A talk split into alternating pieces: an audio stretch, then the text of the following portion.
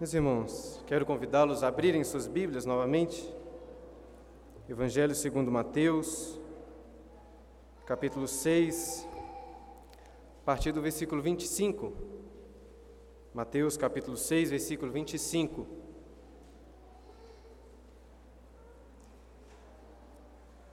Como é bom poder podermos estar juntos aqui novamente presbítero Éder escolheu logo dois chorões, né, que já estão bastante emocionados. Mas creio que todos nós estamos aqui emocionados. Graças ao Senhor por podermos ver, depois de seis meses, a igreja cheia, toda a igreja aqui reunida, para juntos louvarmos e adorarmos ao Senhor. Eu confesso, na verdade, reconheço que estava esperando com muita alegria esse dia em que toda igreja irei estar reunida para junto louvar ao Senhor. Mas confesso também, irmãos, que estava ansioso. Queria muito que as reformas acabassem, até porque não gosto muito de reformas, tanto por causa do trabalho, também pelas preocupações advindas do trabalho aqui. Eu sei que os irmãos da igreja ajudaram muito para que pudéssemos estar aqui hoje, mas, naturalmente, algumas poucas coisas estiveram sob a minha responsabilidade. Infelizmente, irmãos, fico muitas vezes ansioso com o trabalho e com, as ou com os possíveis problemas que podem surgir. E durante essa semana, enquanto estava meditando nesse texto em que nós vamos ler, em que Jesus ensina sobre a ansiedade, eu recebi na quarta-feira a ligação do Abraão. Abraão é um técnico que estava, um dos técnicos que estava instalando aqui o sistema de segurança da igreja. E eu tinha alertado no dia anterior para o perigo de se furar e acabar acertando um dos canos do ar-condicionado, para ele medir certinho. Tinha feito isso no dia anterior, mas Abraão não estava nesse dia. E quando foi fazer o furo, sem fazer nenhuma medida, acabou furando exatamente no local onde passavam vários canos, estourando um cano de cobre do gás do ar-condicionado e também o dreno de água. Geralmente eu não fico irritado quando coisas assim acontecem, dessa vez também não fiquei muito irritado, mas fiquei bastante ansioso, pensando no que iria fazer. E logo depois de terminar de falar com Abraão, liguei para o técnico do ar-condicionado, mas ele não atendeu. Consegui falar com ele somente depois de 40 minutos. Eu sei, irmãos, que essa é uma coisa pequena, mas confesso que foram 40 minutos de ansiedade até conseguir falar com este técnico e resolver o que seria feito. E estou comentando essas coisas porque durante esse tempo, esses 40 minutos que estava ansioso, estava meditando nesse texto, preparando este sermão e pedindo a Deus para que o que eu estava aprendendo aqui, nessas palavras do Senhor Jesus, entrasse de fato em meu coração. Jesus está dizendo aqui que não devemos ficar ansiosos nem pelo pão que vamos comer, nem pela água que vamos beber, quanto menos por um cano de ar-condicionado que estragou. E é impressionante como esses ensinos do Senhor Jesus são atuais. Os mesmos erros, os mesmos problemas do passado são também os nossos erros, os nossos problemas atuais, talvez até maiores. Hoje as pessoas consomem toneladas de tranquilizantes, sedativos e diversos remédios para a ansiedade, além de gastarem rios e rios de dinheiro com conselheiros, psicólogos e psiquiatras para tratarem da ansiedade. Mas o único remédio que realmente precisamos para a nossa ansiedade se encontra nesses versículos que vamos ler agora. Eu gostaria de ler com os irmãos Mateus capítulo 6, a partir do versículo 25, quando Jesus, no Sermão do Monte, diz assim: Por isso vos digo, não andeis ansiosos pela vossa vida, quanto ao que haveis de comer ou beber nem pelo vosso corpo quanto ao que haveis de vestir. Não é a vida mais do que alimento e o corpo mais do que as vestes? Observai as aves do céu. Não semeiam, não colhem, nem ajuntam em celeiros. Contudo, vosso Pai celeste as sustenta. Porventura não valeis vós muito mais do que as aves? Qual de vós, por ansioso que esteja, pode acrescentar um côvado ao curso da sua vida?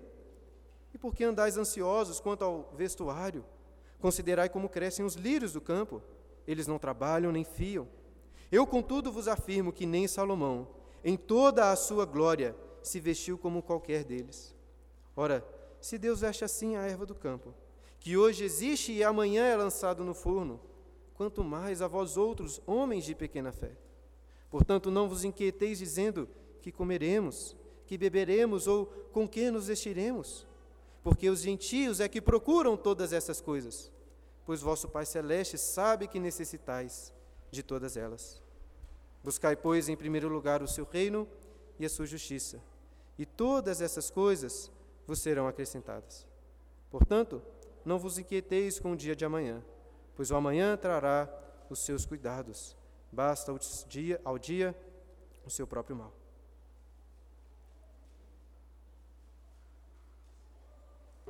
Se você olhar aí no versículo 25, no início desse texto, perceberá que Jesus já deixa claro qual é o ensino principal de toda essa sessão. Não andeis ansiosos. Mas antes, as primeiras palavras do versículo 25 nos lembram de que estamos aqui dentro de um contexto maior, de um grande sermão. Jesus começa com um por isso. Por isso o quê? Devemos nos lembrar do que aprendemos no último domingo. Porque o nosso tesouro está no céu, como vemos, vimos nos versículos 19 ao 21. Porque os nossos olhos são bons e generosos, como vimos nos versículos 22 e 23. E principalmente porque servimos a Deus e não as riquezas. Não precisamos de andar ansiosos pela nossa vida. E hoje veremos que Jesus, além de nos ensinar, como vimos no último domingo, a não ficarmos ansiosos em ajuntar muitos tesouros bem sobre essa terra, ele ensina que não precisamos ficar ansiosos, nem mesmo com o mais básico, pelo mais necessário. E como disse logo no início, vemos qual é o ensino principal de toda essa sessão. E eu sei que este é o ensino principal, porque se você olhar aí em sua Bíblia, verá que o mesmo tema é repetido por mais quatro vezes. Olha só, no versículo 27, Jesus repete: Qual de vós, por ansioso que esteja? Depois, no versículo 28, por que andais ansiosos? E então, tanto no versículo 31 como 34, ele diz: Portanto, não vos inquieteis. Apesar da nossa tradução ter aí optado por não inquieteis, a palavra no texto original é exatamente a mesma palavra anterior para ansiedade. Ou seja, Jesus está repetindo aqui cinco vezes o mesmo ensino: não andeis ansiosos. E sempre que você estiver lendo a Bíblia, e uma mesma ideia como essa estiver repetida várias vezes, pode ter certeza que este é o assunto principal do texto. E como veremos melhor ao, na exposição do texto que se seguirá, toda a exposição, ou todo o restante dessa sessão, é composto, é, pelo que eu percebo aí, por sete argumentos que irão sustentar, que irão fortalecer este ensino principal. Não andeis ansiosos. Inclusive, coloquei aí no final da sua liturgia, como às vezes faço, às vezes, como às vezes eu faço, você pode acompanhar um esboço destes argumentos que creio que Jesus está apresentando aqui para os seus discípulos. E creio que é muito importante destacarmos que Jesus está aqui argumentando, porque a Bíblia, irmãos, prestem atenção nisso, é muito importante. A Bíblia é também um livro argumentativo. Ela dá razões, ela dá justificativas. Prestem atenção, a Bíblia não simplesmente lança afirmações para que você aceite essas afirmações pela fé sem nenhuma razão. O que a Bíblia faz, na verdade, é fornecer uma cadeia muito bem amarrada de argumentos, de justificativas. É claro que, se é Deus que está falando, precisamos ouvir, precisamos crer no que Ele está falando. Mas isso não significa que não iremos refletir sobre essas verdades, até testá-las, compará-las, e assim, pela graça de Deus, sermos ainda mais persuadidos pela verdade da palavra do Senhor. Na realidade, é exatamente isso que nós devemos fazer, irmãos. Como disse o apóstolo Pedro, 1 Pedro capítulo 3, versículo 15, devemos estar sempre prontos a dar razão com argumentos da nossa fé. Mas antes de examinarmos esses argumentos, precisamos entender, em primeiro lugar, qual é o significado para ansiedade. O que significa ansiedade? Queria que o versículo 32, se você olhar aí, pode nos ajudar, pois Jesus está falando dos gentios, dizendo que eles procuram, são eles que procuram todas essas coisas, falando que eles são ansiosos. Isto é, estão procurando pela comida, pela bebida, pela vestimenta. Jesus está nos mostrando, irmãos, que a ansiedade é uma espécie de busca, de procura, porém uma procura inquieta. E creio que um no Evangelho de Lucas, capítulo 10, texto que lemos durante a liturgia, nós temos pintado um quadro muito claro do que é a ansiedade. Nós lemos lá, a partir do versículo 38, em Lucas, capítulo 10, que o Senhor Jesus estava hospedado na casa de Marta e Maria. E enquanto Maria estava sentado, assentado ouvindo os ensinamentos de Jesus, o texto diz o seguinte: que Marta agitava-se de um lado para o outro, ocupada em muitos serviços. Então, se aproximou de Jesus e disse: Senhor, não te importas de que minha irmã tenha deixado que eu fique a servir sozinha? Ordena-lhe, pois, que venha ajudar-me. Respondeu-lhe o Senhor: Marta, Marta, andas inquieta e te preocupas com muitas coisas. Entretanto, pouco é necessário, ou mesmo uma só coisa. Maria, pois, escolheu a boa parte, e esta não lhe será tirada. Olha, Jesus estava na casa de Marta, porém Marta estava tão ansiosa, inquieta, preocupada com os serviços da casa que ela não tinha tempo para Cristo. E o problema então da ansiedade não é simplesmente se preocupar, mas se preocupar de tal maneira que o seu coração fica inquieto, de forma até que as suas prioridades são deixadas de lado. É como uma pessoa que, por exemplo, acorda muito ansiosa com os trabalhos, com as suas obrigações do dia, e não tem tempo para buscar o Senhor em meditação da palavra, em oração, em comunhão com Ele. E eu preciso também destacar no significado de ansiedade que ansiedade, irmãos, é, é uma emoção. Ansiedade não é uma decisão. Ninguém escolhe, decide ficar ansioso, ficar extremamente preocupado. Nós simplesmente ficamos assim. No entanto, Jesus está nos mostrando que a razão, que a verdade de Deus deve prevalecer sobre as nossas emoções, controlar a nossa ansiedade. E gostaria então de chamar a atenção dos irmãos mais uma vez para o versículo 25, quando vemos um primeiro argumento do Senhor Jesus contra a ansiedade, dizendo assim: Por isso vos digo, não andeis ansiosos pela vossa vida quanto ao que haveis de comer ou beber, nem pelo vosso corpo quanto ao que haveis de vestir. Não é a vida mais do que o alimento, e o corpo mais do que as vestes? Jesus está ensinando que não devemos ansi andar ansiosos pela nossa vida, preocupados, preocupados com aquilo que nós precisamos para a vida, para viver, ou seja, comida, bebida, nem ficarmos ansiosos com aquilo que é necessário para o nosso corpo, para nos proteger do frio, ou seja, as roupas. E assim encontramos, e então encontramos o primeiro argumento, olha aí, contra a ansiedade, quando Jesus diz: olha esse argumento, não é a vida mais do que o alimento, e o corpo mais do que a vestes? De forma implícita, nós vemos aí um argumento, posso dizer assim, do maior para o menor. Não que Jesus esteja eh, desprezando, desmerecendo a importância do alimento, da bebida, do, das vestes, pois de fato são necessárias. Notem, porém, que ele está mostrando que a vida e o corpo são mais importantes.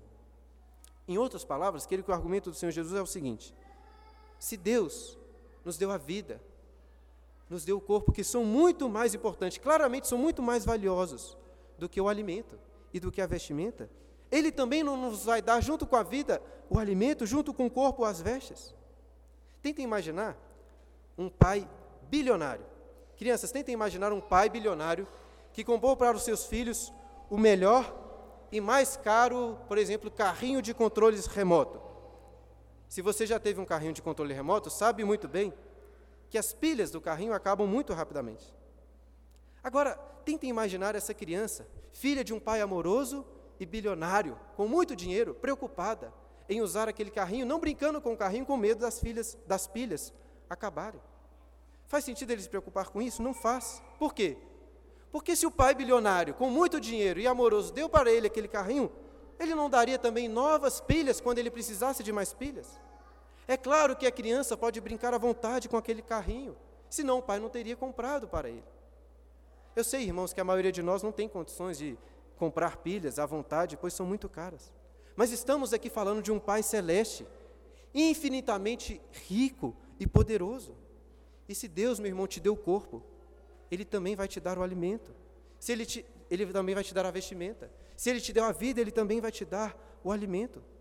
E se você não receber mais pilhas da parte do seu Pai Celestial, não é porque as pilhas dele acabaram, mas porque seu Pai Celestial está o chamando para junto de si no paraíso. Ele está no controle, devemos confiar. E agora no versículo 26, olha como o Senhor Jesus continua: Observai as aves do céu, não semeiam, não colhem, nem ajuntam em celeiros. Contudo, vosso Pai celeste a sustenta. Porventura não valeis vós muito mais do que as aves? O segundo, o segundo argumento do Senhor Jesus aí contra a ansiedade, preste atenção, começa com um imperativo muito importante. Ele diz assim: Observai as aves do céu. De forma semelhante, no versículo 28, ele diz: Considerai como crescem os lírios do campo. Queridos, a Bíblia, de uma forma geral, nos ordena a observar a glória de Deus na criação e aprender com isso. Cometemos muitos erros porque não paramos para observar, considerar a criação. Jesus estava ensinando aqui em uma montanha. Eu imagino que claramente ele deve ter olhado para cima, apontado para as aves que ali estavam voando e dizendo: Observai as aves no céu. Agora, o que as aves nos ensinam sobre a ansiedade? Jesus diz aí que elas não semeiam, diferente de nós que podemos semear. Elas não colhem, mas nós podemos colher. Elas não ajuntam em celeiros, mas nós podemos ajuntar nossa comida. Ou seja, as aves possuem muitos menos recursos do que nós temos para terem um alimento. E mesmo assim, mesmo tendo muito menos recursos, você nunca encontrará uma pomba estressada, um pardal tomando remédios para a sua ansiedade, ou uma andorinha indo ao psiquiatra. As aves comem lá a sua minhoca, a sua semente do dia, e não ficam ansiosas com o dia de amanhã. É claro que isso não significa que as aves não passarão por dificuldades. Muitas vezes elas ficam sem comida. Muitas vezes são atacadas por predadores ou até podem sofrer com o ataque de uma bala de chumbinho. Mas, de uma forma geral, elas vivem com o sustento diário de Deus, sem nenhuma preocupação. É claro, existem leis científicas que explicam os processos ordinários da natureza e explicam como que um passarinho consegue o seu alimento. Mas os olhos cristãos, os discípulos de Cristo, conseguem penetrar por trás da explicação científica a causa, por toda a ordem da natureza. O cristão sabe que é Deus, pela sua providência, que controla a criação, que cuida das aves. E então Jesus diz: olha só o argumento dele. Porventura não valeis vós muito mais do que as aves? Mais uma vez, o argumento é do maior para o menor, ou talvez do menor para o maior. Ele está dizendo, em outras palavras, vocês possuem um relacionamento especial com Deus. Vocês foram adotados por Deus, agora são filhos de Deus. Se o seu Pai Celeste cuida dessas aves, Ele não vai cuidar de vocês que valem muito mais do que essas aves. Meus irmãos, nós não conseguimos nos comunicar com os passarinhos, mas aqui Jesus está nos ensinando que quando eles cantam pela manhã, eles estão dizendo o seguinte: não fique ansioso. O Pai Celeste cuidará de você. Se ele, cuida, se ele cuida de mim, Ele cuidará também de vocês. Não fiquem ansiosos. E o versículo então 27, vemos um terceiro argumento, também em forma de pergunta, quando Jesus diz: Qual de vós, por ansioso que esteja, pode acrescentar um côvado ao curso da sua vida? O terceiro argumento, mais uma vez, como disse, é colocado através de uma pergunta. E côvado era uma medida antiga que era mais ou menos 50 centímetros. E o ponto de Jesus é: de que, que adianta ficar ansioso? Como que ficar ansioso pode acrescentar meio metro ao curso de sua vida? Tente, meu irmão, se lembrar de uma vez, alguma vez que seja, que a ansiedade realmente te ajudou em alguma coisa. De que adianta ficar preocupado? Se a conversa com o seu chefe amanhã será para despedi-lo? Ou se você passou na prova que você já realizou e está esperando o resultado? Que adianta ficar ansioso se você será curado dessa doença? Ou se você irá piorar? A ansiedade ajuda em alguma coisa? Não ajuda, as nossas vidas estão na mão de Deus. Nada podemos fazer. A ansiedade não ajuda, como Jesus está falando, pelo contrário, é mais provável até que a ansiedade abrevie a sua vida certamente ela não ajuda, é isso que Jesus está mostrando. E a partir do versículo 28 até o versículo 30, acompanhe novamente. Jesus apresenta um quarto argumento contra a ansiedade, dizendo, versículo 28, E por que andais ansiosos quanto ao vestuário? Considerai como crescem os lírios do campo. Eles não trabalham, nem fiam. Eu, contudo, vos afirmo que nem Salomão, em toda a sua glória, se vestiu como qualquer deles. Ora, se Deus veste assim a erva do campo que hoje existe e amanhã é lançada no forno, quanto mais a vós outros, homens de pequena fé. Notem que novamente Jesus retorna ao ponto principal dessa passagem, perguntando assim: Por que, por que andais ansiosos quanto ao vestuário? E assim ele convida os seus discípulos a considerarem os lírios do campo. Naquela região, na região da Galileia, havia uma variedade muito grande de belas flores silvestres. E mais uma vez imagino Jesus ensinando e ao mesmo tempo apontando para essas flores, que certamente acrescentavam em muito o esplendor daquela paisagem local. E notem que Jesus fala para os discípulos considerarem como os lírios crescem. Você já viu uma flor crescendo e desabrochando? É lindo, maravilhoso. Alguns vídeos mostram, talvez você já tenha visto no, algum vídeo que mostra esse processo em câmera, em velocidade rápida. É algo maravilhoso. E Jesus diz assim: eles, essas flores, esses lírios não trabalham nem fiam. Não que as flores sejam preguiçosas, mas elas crescem sem preocupações, livres e belas. Tão belas que Jesus diz aí no versículo 29: Nem Salomão, um rei em Israel, conhecido por toda a sua glória e esplendor, se vestiu como qualquer deles. Por mais bonita que possa ser uma roupa, por mais bonita que possa ser uma vestimenta, ela continua sendo apenas uma roupa. As flores, as plantas são muito mais bonitas. Só em um mundo assim muito estranho como o nosso, as pessoas gastam muito tempo com, contemplando roupas em uma passarela. Muito melhor, muito mais agradável do que visitar, por exemplo, um, um evento lá do Fashion Week, é visitar um lindo jardim, pois as flores são muito mais belas. No entanto, por mais bela que seja uma flor, rapidamente ela irá morrer. Eu gosto muito daquele livro, um livro muito conhecido, do Pequeno Príncipe. E se você já leu esse livro, talvez se lembre que o Pequeno Príncipe, em suas viagens, visita um planeta que habitava ali um geógrafo. E logo quando o pequeno príncipe chega a esse planeta, o geógrafo pede para que ele desse um relato de seu planeta, para que o geógrafo pudesse anotar ali em, suas, em, em seus estudos. E entre eles acontece o seguinte diálogo, prestem atenção, entre o geólogo e o pequeno príncipe. Ora, onde moro? contou o pequeno príncipe. Não há nada de interessante. É um lugar pequeno. Há três vulcões, dois em atividade e um extinto. Contudo, nunca se sabe. É, nunca se sabe, ecoou o geógrafo. Também tenho uma flor. Nós não anotamos flores, disse o geógrafo. Por que não? Ela é linda, porque as flores são efêmeras. O que significa efêmera? perguntou o pequeno príncipe. O geógrafo até tenta ignorar essa pergunta do pequeno príncipe e falar sobre outras coisas, mas ele insiste. O que significa efêmera? Insistiu o pequeno príncipe, que em toda a sua vida jamais admitia que uma pergunta ficasse sem resposta. Significa que logo vai desaparecer. Minha flor vai desaparecer logo? perguntou o pequeno príncipe. Não tenho a menor dúvida. Minha flor é efêmera, refletiu o pequeno príncipe e ela possui apenas quatro espinhos para se defender das ameaças. E eu a abandonei sozinha em meu planeta. O pequeno príncipe aprendeu com tristeza a realidade para a qual o Senhor Jesus está apontando aí no versículo 30, quando fala da efemeridade das flores, da erva do campo, que hoje existem e amanhã são lançadas ao fogo. Todas as flores do campo, por mais belas que sejam, como a rosa lá do pequeno príncipe, são efêmeras vão passar. Mas percebam como que Jesus se utiliza dessa realidade para apresentar aí um quarto argumento. É um argumento muito semelhante ao argumento das aves. Olha o que ele diz aí no versículo 30. Ora, se Deus veste assim a erva do campo, que hoje existe e amanhã é lançada no forno, quanto mais a vós outros, homens de pequena fé.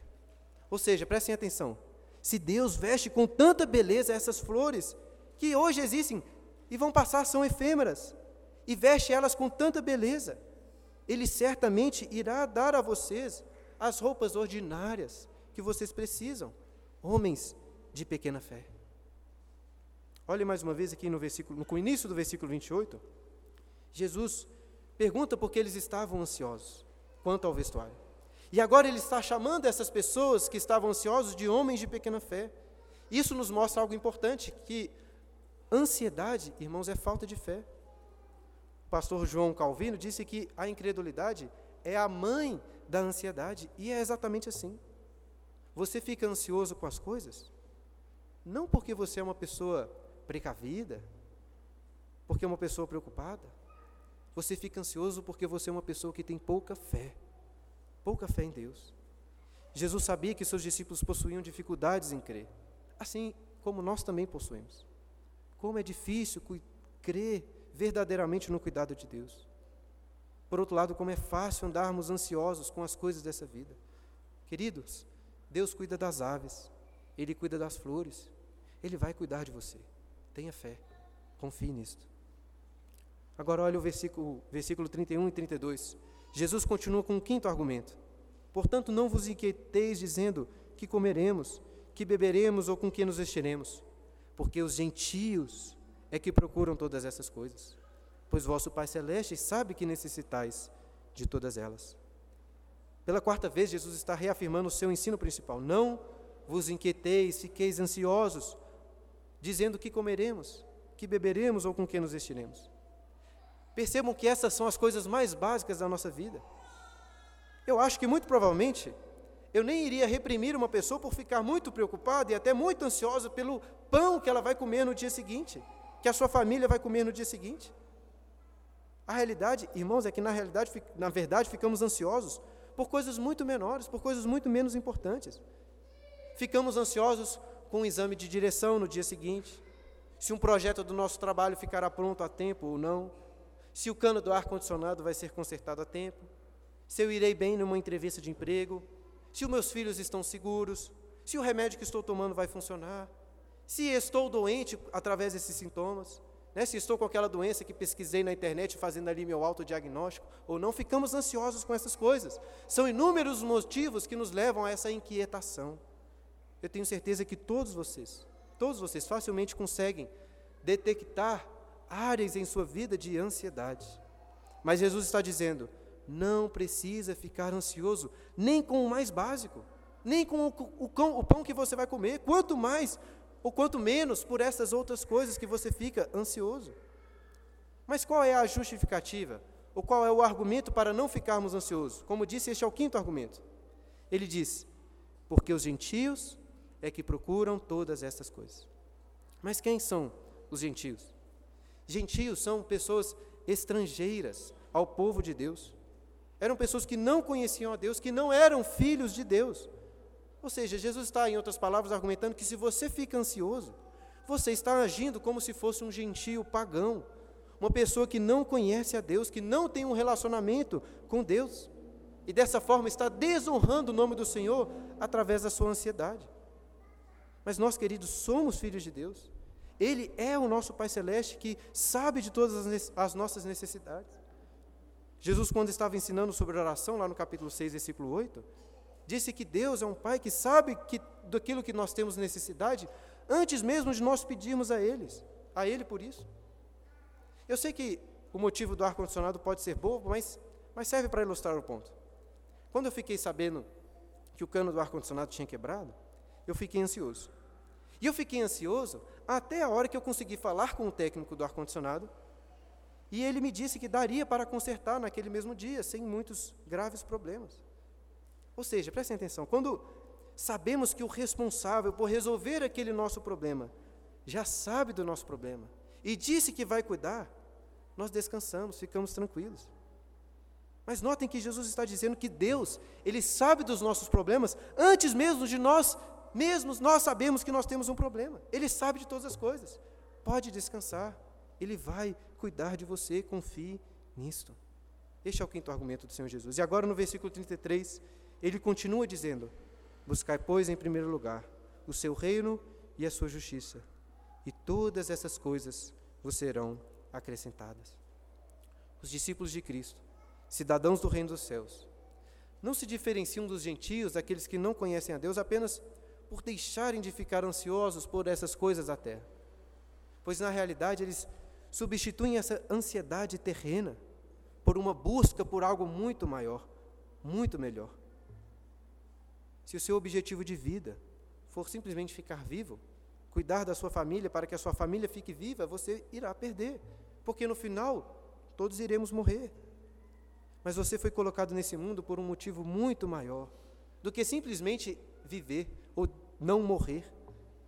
Se você fica for, se você for ficar ansioso por alguma coisa, consumido, preocupado com algo, Jesus está dizendo: buscai primeiro o reino de Deus. Fique ansioso, consumido pela justiça de Cristo. Existem algumas pessoas que são tão calmas que nunca ficam ansiosas, tão relaxadas, de tão relaxadas que elas são. Mas essas pessoas às vezes também não se preocupam com aquilo que elas deveriam se preocupar. Porque existem preocupações que são legítimas, que são necessárias. Uma ansiedade cristã, se posso dizer assim.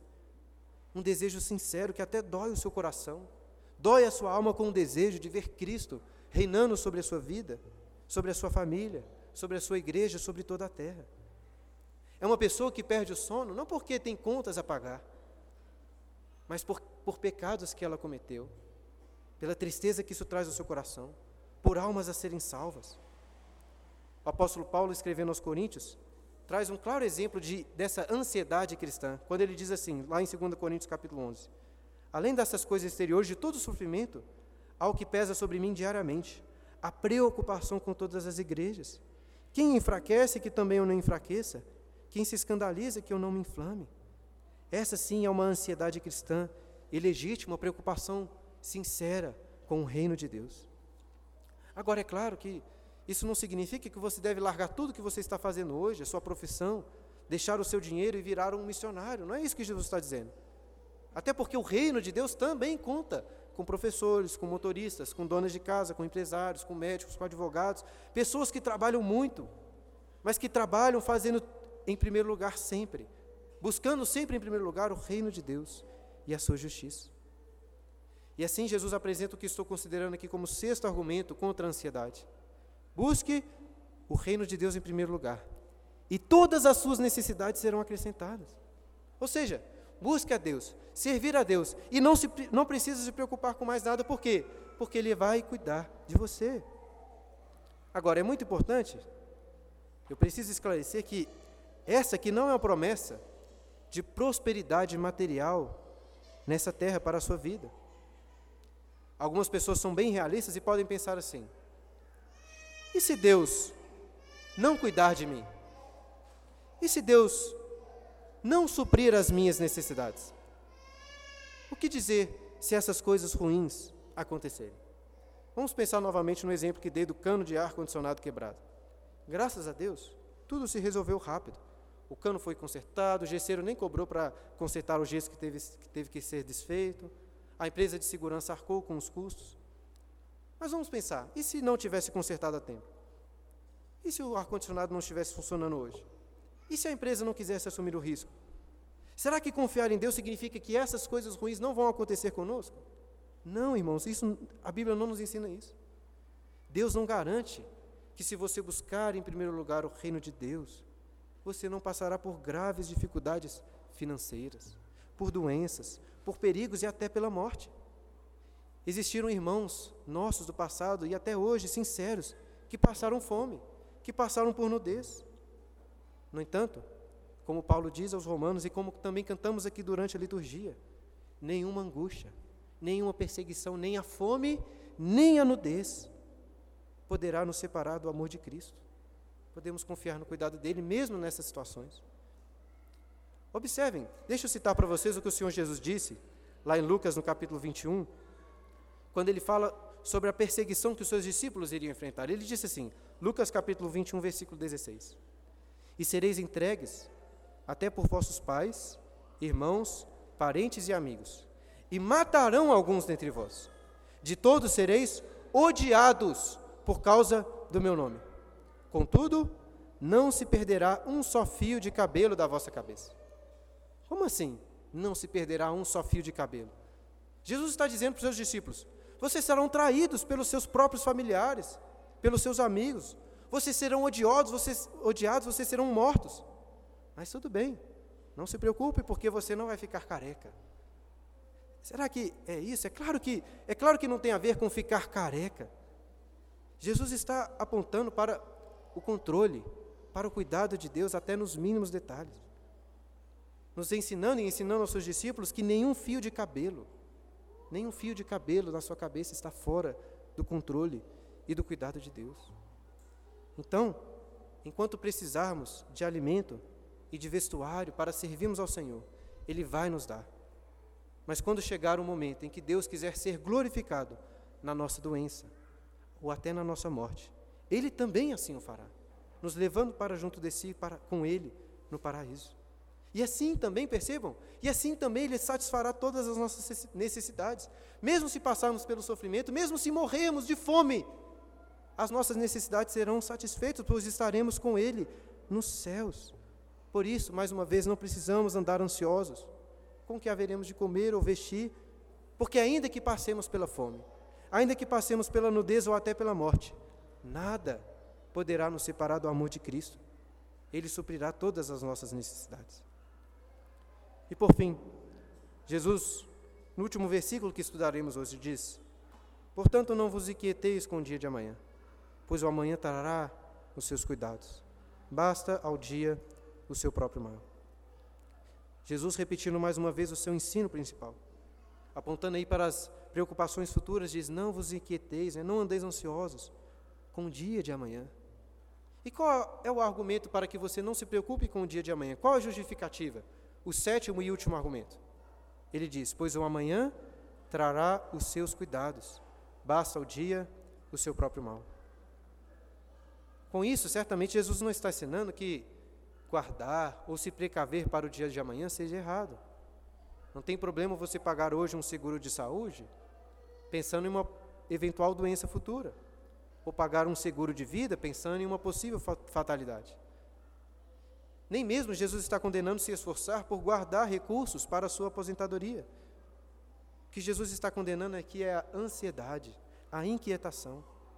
E ficar ansioso é viver o futuro antes do futuro chegar. É trazer os problemas, os cuidados do amanhã para o hoje, pensando assim: e se eu não passar nessa prova amanhã? E se eu não passar nessa entrevista de emprego amanhã? E se eu não curar dessa doença? E se eu nunca me casar? E se eu nunca tiver filhos? Ou e se eu perder o meu filho? Irmão, ainda que você possa ser precavido, não faz sentido ficar ansioso com o dia de amanhã, com o mal que pode acontecer no dia de amanhã, pois você nem sabe o que irá acontecer amanhã, você nem sabe se o amanhã chegará para você. E algumas pessoas, prestem atenção nisso, algumas pessoas, quando você estiver preocupado com possíveis problemas do futuro, doença, desemprego, dificuldades, por diversas que sejam, vão dizer assim: não se preocupe, tudo vai dar certo, Deus vai cuidar de você. Notem que não é isso que Jesus está dizendo. Jesus está sendo aqui bem realista, mostrando que amanhã enfrentaremos novos males. Ele diz: basta o seu dia o próprio mal. Não está prometendo que não vai ter mal, mas que basta o dia. O conforto para as angústias que passamos não está em saber que amanhã estará tudo bem.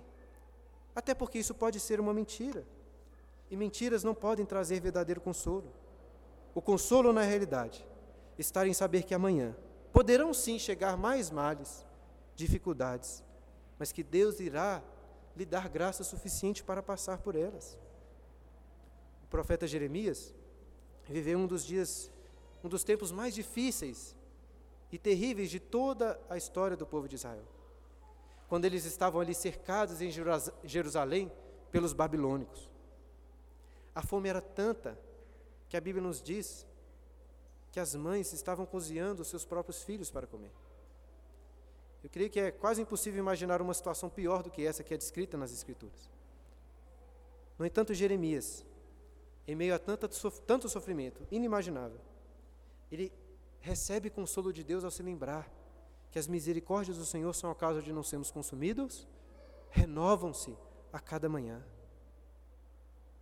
Meus irmãos, as tribulações, e as dificuldades que Deus pode fazê-lo passar serão sempre, se você está em Cristo, serão sempre supridas com uma necessidade, com uma quantidade necessária de misericórdia, de graça. Nosso consolo está sabendo que Deus é misericordioso e a sua misericórdia se renova a cada manhã. Paulo disse aos Coríntios que Deus não iria permitir que eles fossem tentados além da força deles. Por quê? Porque junto com a tentação, o próprio Deus iria prover livramento. Meu irmão, não confie, não confie que o dia de amanhã será melhor. Pode ser que seja melhor, pode ser, mas pode ser que seja pior. Mas confie que se você for verdadeiro filho de Deus, Ele lhe dará a graça necessária para passar pela tribulação. Ninguém irá afundar em ansiedade com as tribulações do dia. Mas se você acrescentar às tribulações do dia as dificuldades do amanhã, você não vai conseguir. Se você pensar no amanhã, hoje você vai achar que não consegue suportar. E de fato você não vai conseguir, porque a fé que você tem hoje não é suficiente para os males, para as dificuldades de amanhã. Deus não irá lhe dar fé hoje, força hoje para os problemas de amanhã. Deus irá lhe dar fé e graça para os problemas de hoje. Amanhã, as suas misericórdias, a sua graça irão se renovar. Ele irá conceder mais, assim como o maná que lhe dava a cada dia, de forma que aquele que guardava para o dia seguinte apodrecia. Era um cuidado diário. Meu irmão, confie em Deus. E medite agora, pensando nesses sete, nesses sete argumentos, em cada um deles, para que você possa combater a ansiedade em sua vida. Eu confesso, porém, que, mesmo entendendo com as nossas mentes, concordando com estes argumentos do Senhor Jesus, a realidade é que, infelizmente, ainda assim ficaremos ansiosos. E se você está ansioso com alguma coisa, não adianta fingir na presença de Deus que você não está ansioso. Mas sabe o que adianta muito?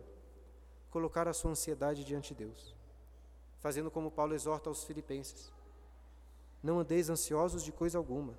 Em tudo, porém, sejam conhecidas diante de Deus as vossas petições, pela oração, pela súplica, e a paz de Deus, que excede todo o entendimento, guardará o vosso coração e a vossa mente em Cristo Jesus.